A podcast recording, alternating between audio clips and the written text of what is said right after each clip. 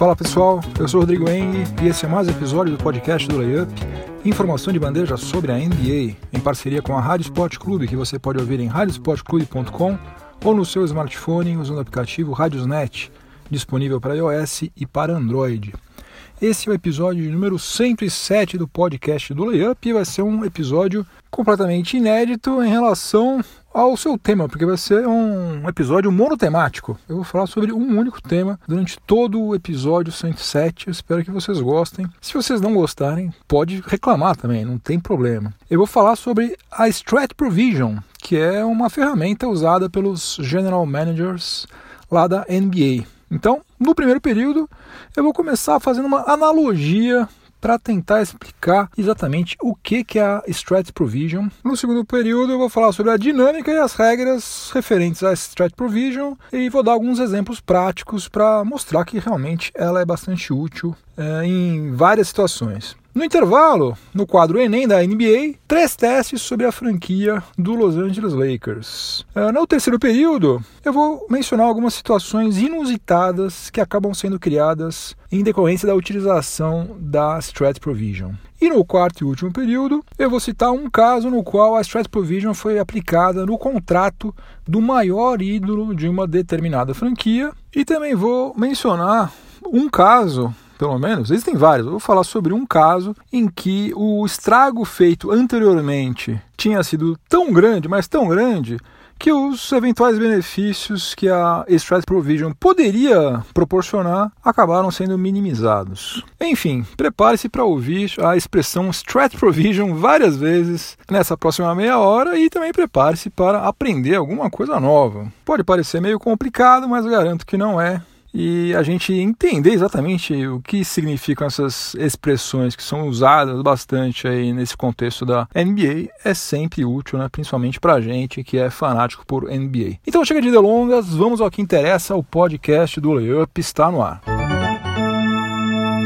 Para começar a explicar exatamente o que é Strat Provision, eu vou usar uma analogia meio mequetrefe, mas que eu acho que vai ser útil. Imagine que você foi numa festa conheceu uma garota linda, uma garota que você achou que até era muita areia para o seu caminhãozinho. Mas você resolveu arriscar, foi lá falar com ela, jogou todo o seu charme. E daí, incrivelmente, ela caiu na sua conversa e vocês marcaram de ir ao cinema no dia seguinte. A coisa engrenou e uma semana depois vocês estavam se encontrando todo dia, estavam trocando 300 mensagens de WhatsApp a cada meia hora, coisa e tal. Uma semana depois, você levou ela para um jantar num restaurante bacana e pediu ela em namoro. E o mais impressionante de tudo é que ela aceitou. Aí passou-se mais uma outra semana e chegou o dia dos namorados. Você, completamente apaixonado, fez o quê? Você foi numa joalheria e comprou um anel no valor de mil reais para ela. Abriu a carteira, quer saber? Eu vou dar um presentão para essa menina aí. Comprou um anel para ela.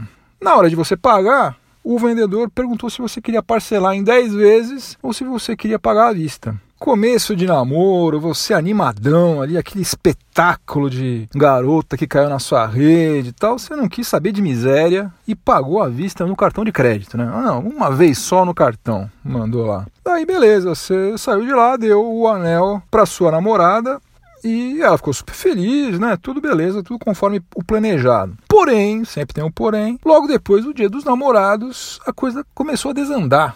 Né? Ela começou a implicar quando você ia sair para tomar cerveja com seus amigos. Ela queria passar o sábado à noite assistindo novela. E você depois, esse foi o golpe fatal, você descobriu que ela só ouvia sertanejo universitário e pagode. Daí, o que era para ser um sonho virou um pesadelo, né? Meu Deus, como é que eu vou poder conviver com alguém assim? E daí, um dia você mandou um WhatsApp para ela dizendo o seguinte: precisamos conversar.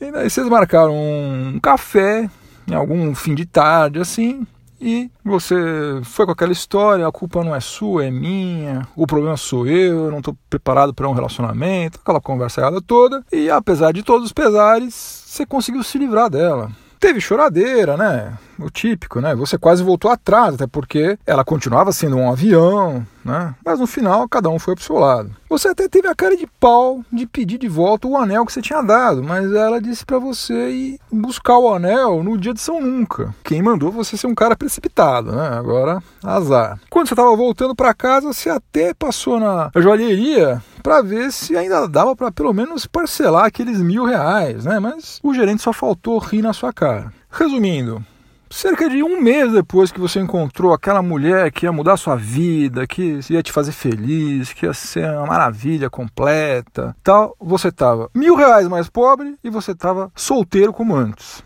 Muito bem, então guarde todo esse cenário aí na sua mente, porque ele vai ser útil agora quando a gente for falar no segundo período, agora sim, finalmente, sobre Strat Provision. Começando agora o segundo período do podcast do Layup em parceria com a Rádio Sport Clube. E agora sim, vamos passar para o âmbito da NBA sem perder de vista a historinha que eu acabei de contar durante o primeiro período.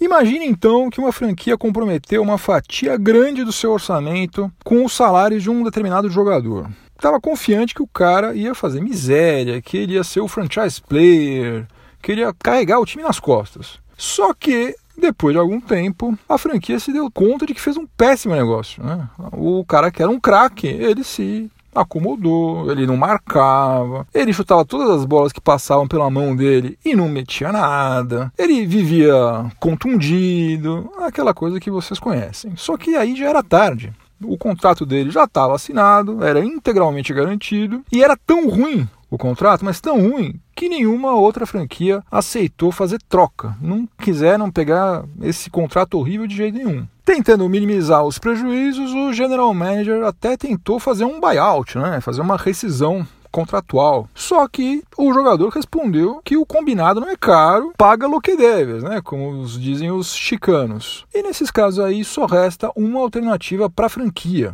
que é fazer o quê? Dispensar o jogador bancando integralmente os salários. E aí que entra o diferencial do que acontece na NBA comparado àquela historinha que eu contei antes. Lá não tinha conversa, né? Você tinha feito o pagamento em um cartão de crédito em uma vez só, então agora, quando chegar a fatura, você vai ter que pagar. Não tem choro nem vela. Mas na NBA, nesses casos, você consegue parcelar o que você deve usando a Strat Provision. A franquia não tem como fugir de pagar o salário que contratou, né? Isso aí não tem jeito. Mas usando a Strike Provision pode parcelar o pagamento dos valores. Pelas regras da NBA, se o jogador for dispensado nos meses de julho ou agosto, o resto do salário ao qual o jogador tem direito pode ser pago no dobro do tempo que resta do contrato mais um ano. Então vamos dar um exemplo prático aqui para vocês entenderem. Imagine que o jogador assinou um contrato no valor total de 48 milhões de dólares pelo prazo de 4 anos. E para facilitar a nossa aritmética aqui, todos os anos tinham o mesmíssimo salário. Então era 12 milhões, 12 milhões, 12 milhões e 12 milhões. Depois de um ano, a franquia viu que tinha feito bobagem e decide dispensá-lo em julho e usar a tal Strat Provision, quando faltavam então, portanto, três anos de contrato e, portanto, 36 milhões de dólares a serem pagos, certo? Ele cumpriu um ano e ainda faltavam três, então faltavam 36 milhões. Nesse caso, a franquia pode pagar sete parcelas de 5 milhões 140 mil dólares aproximadamente, em vez de ter que pagar as três parcelas de 12 milhões. Por que, que são sete parcelas? Porque faltavam três anos. Então você pega três 3 vezes 2 e mais 1. A regra é essa. Recapitulando então, no nosso exemplo, o jogador foi dispensado no mês de julho. Nesse caso, a franquia pode então pagar o salário remanescente dele, que nesse caso era 36 milhões de dólares, no dobro do prazo que resta, nesse caso eram 3 anos, então o dobro são 6, mais 1, então fica 7. Você pega 36 milhões de dólares, divide por 7, isso dá 7 parcelas de 5 milhões 140 mil dólares aproximadamente. Agora imagine uma outra situação. Imagine que o general manager, além de ter feito a burrada de oferecer um contrato ruim, ele ainda deixou passar os meses de julho e de agosto sem dispensar o jogador. Nesse caso, o salário do segundo ano de contrato dele vai ter que ser pago integralmente, de uma vez só, e daí só pode uh, aplicar a Strat Provision sobre os dois últimos anos de contrato. Nesse caso, a situação ficaria assim: ele já tinha recebido 12 milhões referentes ao primeiro ano, daí ele vai receber 12 milhões referentes ao segundo ano, e depois eles vão poder aplicar a Strat Provision sobre os dois últimos anos. Então, como tem aquela regra do dobro do tempo restante mais um, vai dar 2 vezes 2, 4, mais um, 5. Vão dar 5 parcelas de 4 milhões e 800 mil dólares. Bom, mas aí você pode estar pensando o seguinte: puxa vida, o Steve Ballmer, proprietário do Los Angeles Clippers, ele tem uma fortuna estimada em mais de 38 bilhões com B de dólares. E praticamente todos os outros proprietários de franquias da NBA também são bilionários. Então, para o bolso dessa gente, aí não muda nada você pagar 48 milhões de dólares à vista, parcelado, ou até o dobro. Ah, não, eu pago o dobro, pago 100 milhões. Não muda grande coisa, os caras são podres e ricos. Só que para a franquia muda tudo porque existe uma coisa chamada teto salarial, salary cap, né? Todas as franquias precisam respeitar um o limite máximo do que pode ser pago a título de salário. Então, em vez de você pagar 12 milhões de dólares para um cara que não está sendo útil para o seu time, vale mais a pena você pagar 5 milhões e daí, com esses 7 que sobram, você eventualmente contratar alguém que possa ajudar de verdade. Resumindo, de fato você não vai ter como fugir, você vai ter que pagar integralmente o salário do jogador o combinado não é caro mesmo, tá assinado. Um abraço, deveria ter pensado antes. Agora você consegue, por outro lado, minimizar os prejuízos causados por um contrato mal feito. intervalo do podcast do Layup, em parceria com a Rádio Sport Clube. No intervalo, nós vamos fazer o nosso Enem da NBA, o quiz de quem manja tudo sobre NBA ou quem quer aprender um pouquinho mais. Sempre é bom aprender alguma coisa nova. E hoje eu vou responder três questões. Eu vou primeiro fazer, né? E você que vai ter que responder primeiro, mas depois eu trago as alternativas corretas de três questões sobre a franquia do Los Angeles Lakers. Você pensa que você manja bastante de Lakers? Fique esperto então. Questão número 1. Um. Qual era o nome original da franquia do Lakers? Qual era o nome original da franquia do Lakers? Alternativa A: Minneapolis Lakers. Alternativa B: Detroit Gems. Alternativa C: Wisconsin Lakers. Alternativa D: Detroit Lakers. Ou alternativa E: Minneapolis Gems. Eu quero saber qual era o nome original da franquia do Lakers. Alternativa A, Minneapolis Lakers. Alternativa B, Detroit Gems. Alternativa C, Wisconsin Lakers. Alternativa D, Detroit Lakers. Ou alternativa E, Minneapolis Gems. Tempo.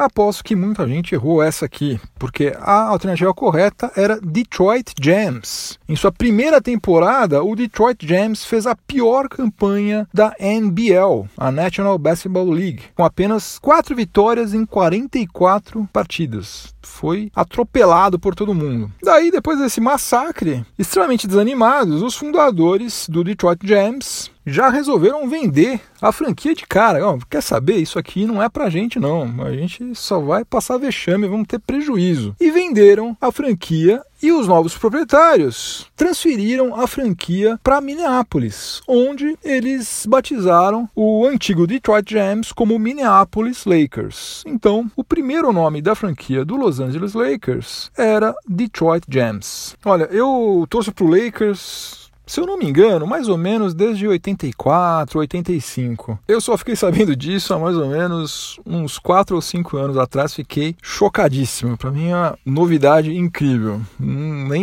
imaginava isso. Mas vamos em frente. É, segunda pergunta do nosso quiz sobre o Lakers. Lakers e Celtics são as franquias que mais vezes se enfrentaram nas finais da NBA. Quantas vitórias cada uma tem sobre o rival, respectivamente? Repetindo, Lakers e Celtics são as franquias que mais vezes se enfrentaram nas finais da NBA. Quantas vitórias cada uma tem sobre o rival, respectivamente? Então, eu quero saber quantas vitórias o Lakers teve sobre o Celtics em finais e quantas vitórias o Celtics teve sobre o Lakers em finais. Alternativa A, 6 e 7.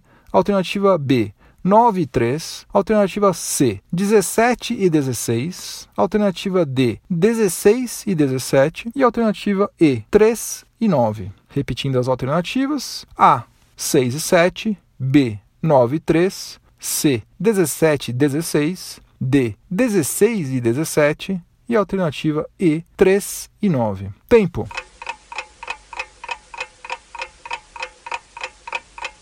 Pois é, a alternativa correta era a alternativa E, 3 e 9. O meu Lakers só conseguiu vencer o Celtics nas finais de 1985, 1987 e 2010. Por outro lado, a franquia de Massachusetts derrotou o Lakers nada menos do que nove vezes em finais, em 1959, em 1962, em 1963, em 1965, em 1966, em 1968, em 19 1969, em 1984 e em 2008. A freguesia pouca é bobagem. E a terceira e última questão desse quiz aqui sobre o Lakers, você pode fazer as outras sete acessando o site layup.com.br. Tem 31 quizzes lá para você fazer. Se você quiser fazer as outras referentes ao Lakers, você encontra facinho e daí você pode responder quantas vezes quiser todas as 10 questões. Mas vamos lá. Terceira e última do nosso episódio de hoje. Qual dessas estatísticas do Los Angeles Lakers não é liderada por Kobe Bryant? Qual dessas estatísticas do Los Angeles Lakers não é liderada por Kobe Bryant? Alternativa A, roubo de bola. Alternativa B, arremessos de três pontos convertidos. Alternativa C, jogos disputados. Alternativa D, rebotes. E alternativa E, pontos. Eu quero saber qual dessas estatísticas do Los Angeles Lakers não é liderada por Kobe Bryant. Alternativa A, roubos de bola. B, arremessos de três pontos convertidos. C, jogos disputados, D, rebotes ou E, pontos. Tempo.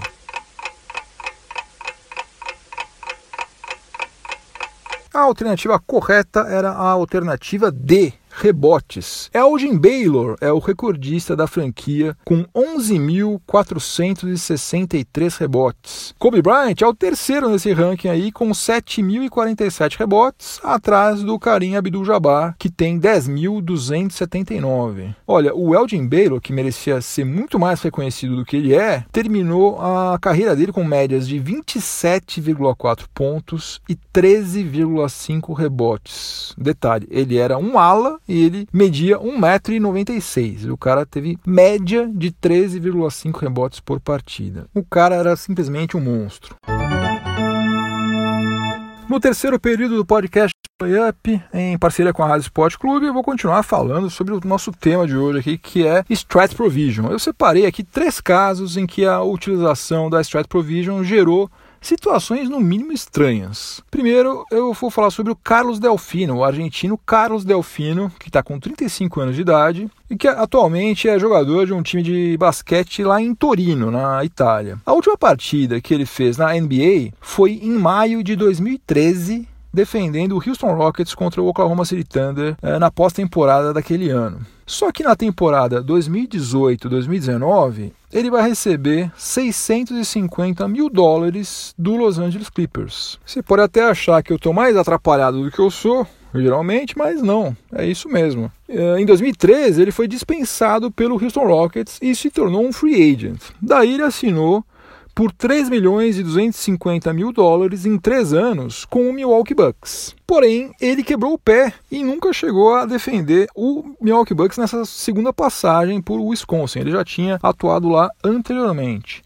Daí, em 2014, o Milwaukee Bucks negociou o Carlos Delfino com o Los Angeles Clippers, que imediatamente em seguida dispensou o argentino acionando a Strat Provision. Ele só vai sair definitivamente da folha de pagamentos do Clippers, uma franquia que ele nunca a defendeu, em julho de 2019, em julho do ano que vem. Uma outra situação talvez ainda mais bizarra é a do Josh Smith, que defendeu o New Orleans Pelicans em três partidas na temporada passada, só que ele não emplacou e agora deve estar em casa assistindo Netflix, sei lá, jogando PlayStation, né? Deve estar de boas lá. Está desempregado, mas desempregado sentado numa pilha de milhões de dólares. Assim é bom você estar desempregado. O que aconteceu com o Josh Smith? Em julho de 2013, o Detroit Pistons ofereceu a ele um contrato de 54 milhões de dólares em quatro anos. Daí, um ano e meio depois, em dezembro de 2014, eles viram a bobagem que tinham feito, né? Na verdade, quem viu foi o Stan Van Gundy, né? Que assumiu nesse meio tempo aí. E dispensou o ala usando a Strat Provision.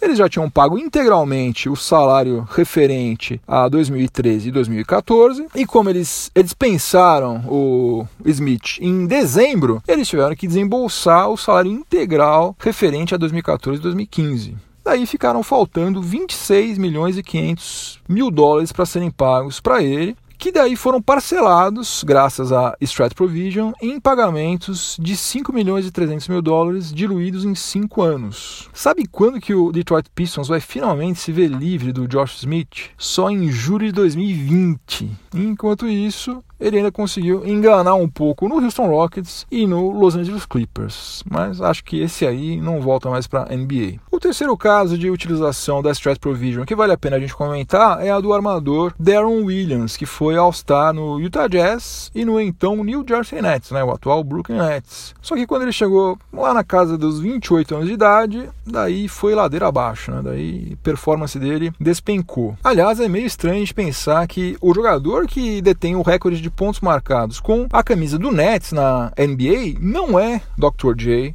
não é Buck Williams, não é Vince Carter, mas sim Darren Williams, né? Ele marcou 57 pontos em 2012 contra o Charlotte Bobcats, né? E foi justamente naquela temporada em que o Charlotte Bobcats acho que fez a pior campanha em toda a história da NBA. Mas isso aí já é uma outra história. Nesse mesmo ano de 2012, o Nets deu um contrato de 99 milhões de dólares em 5 anos para o Darren Williams. Daí, em julho de 2015, ele e a direção do Nets chegaram a um acordo de buyout, né, de rescisão contratual, e daí também usaram a Strat Provision para diluir 27 eh, milhões e 500 mil dólares em cinco anos. O Darren Williams deu um descontinho né, quando eles fizeram o um acordo de buyout. Descontinho nada, né? Tirou uns quase 20 milhões de dólares, mas enfim. O resultado é que até julho de 2020 o Nets vai continuar pagando cerca de 5 milhões milhões e meio de dólares ao Darren Williams, sendo que a última partida que ele fez pelo Nets foi em maio de 2015. Eita, nós que beleza, hein? 5 milhões e meio de dólares por ano para não fazer absolutamente nada. Chegamos ao final, ao último período, o quarto e último período do podcast do Layup em parceria com a Rádio Sport Clube. No período anterior eu falei sobre três casos em que os jogadores não estavam rendendo dentro de quadra, o que se esperava deles, naturalmente, e a franquia preferiu usar a Strat Provision para desová-los, né? Só que já aconteceu pelo menos um caso em que essa ferramenta foi empregada no contrato de um cara que não era simplesmente um ídolo dessa franquia, ele era o maior ídolo na história da franquia. E eu estou falando sobre Tim Duncan, que quando ele decidiu se aposentar em 2016, ele ainda tinha um ano de contrato a cumprir com o San Antonio Spurs. E aí aconteceu o quê? O San Antonio Spurs foi obrigado a dispensá-lo com lágrimas nos olhos e esticou o pagamento dos 5 milhões de dólares que ainda eram devidos ao Tim Duncan em três anos. Então, até o final de 2020, o Tim Duncan ainda está na folha de pagamentos do San Antonio Spurs o vínculo que ele tem emocional com o Spurs é eterno, mas o vínculo formal vai acabar em julho de 2020. E para fechar esse episódio aqui dedicado à Strat Provision, é preciso lembrar o seguinte: às vezes a lambança que foi feita anteriormente é tão grande, mas tão grande, que em vez de ajudar, a Strat Provision às vezes acaba atrapalhando. Quem já teve que arrancar band-aid, né, um esparadrapo, de uma parte do corpo cheia de pelo, sabe que o melhor é arrancar tudo de uma vez só, né? Com uma puxada só. Né? Se você for puxando aos poucos, você só vai ficar prolongando o sofrimento. E acontece mais ou menos a mesma coisa aqui quando o contrato é muito mal feito. É, vamos pegar, por exemplo, aqui o caso do Joaquim Noah. Ele ainda tem mais dois anos de contrato com o New York Knicks, pelos quais ele tem a receber cerca de 37 milhões e 800 mil dólares. Então, se o Knicks dispensar o Noah até o dia 31 de agosto, ele vai conseguir diluir esses 37 milhões e 800 mil dólares em cinco anos. Ou seja, ia passar cinco anos comprometendo a folha de pagamentos com 7 milhões e meio em cada temporada. Aparentemente, o que o Knicks pretende fazer é mais inteligente do que isso. Eles vão esperar chegar o mês de setembro para daí sim dispensar Joaquim Noah porque fazendo isso, eles vão ter que pagar integralmente os 18 milhões e 530 mil dólares referentes à temporada 2018-2019, e daí eles vão pegar o salário referente ao último ano dele, que seria da a temporada 2019-2020, e vão diluir em três temporadas, né? O dobro, que é um ano que ele vai ter, mais um. 2 vezes 1, um, mais 1 um, dá 3. Isso aí vai dar 6 milhões e 400 mil dólares a serem pagos é, em três temporadas. Em cada uma delas, eles vão ter que pagar isso, 6 milhões e 400 mil dólares. Desse jeito, o montante que eles vão ter que desembolsar anualmente vai ser menor, né? Pelo outro cálculo seria 7 milhões e 500 mil dólares, por esse cálculo dá 6 milhões e 400 mil dólares. E também tem outra coisa, fazendo isso, o Joaquim Noah vai sair da folha de pagamentos do Knicks dois anos mais cedo. O que é uma baita vantagem, né? Mas enfim, Strat Provision é um recurso muito útil, mas que não faz milagre. Né? Se você fizer um contrato horroroso, não tem jeito, você vai pagar as consequências disso. Fim de jogo, acabou mais episódio do podcast do Layup. Se vocês puderem me dar um feedback sobre o episódio de hoje, se vocês preferem episódios monotemáticos, né, falando só sobre um único assunto, ou não, se vocês acharam chatíssimo. Se... Enfim, falem para mim, por favor, o que, que vocês acharam. Entre lá no layup.com.br, me manda uma mensagem por lá. Mídia social, gente, eu praticamente não estou usando. Eu só entro, posto as coisas e saio. Eu estou com um tempo curtíssimo, infelizmente eu não consigo interagir muito. Então, por favor, eu peço que se vocês quiserem falar comigo, me mandem uma mensagem lá pelo site. Entra lá, layup.com.br, na página de contato, que daí sim, com toda certeza eu vou ler, vou dar toda a atenção do mundo. E em breve, dentro de umas duas ou três semanas, acredito eu, eu vou voltar a ter tempo suficiente para interagir com todo mundo em todas as mídias sociais, responder todas as perguntas, é, bater papo, tudo mais. Por enquanto, realmente está impossível. Se você estiver ouvindo esse episódio em alguma plataforma de podcast, aproveite para avaliar positivamente o podcast do Layup, me dá uma força. E se você estiver ouvindo na Rádio Esporte Clube, continue sintonizado por aí que vem mais informação esportiva de qualidade na sequência. Boa semana para todo mundo, muito juízo e até a próxima. Um abração, tchau, tchau.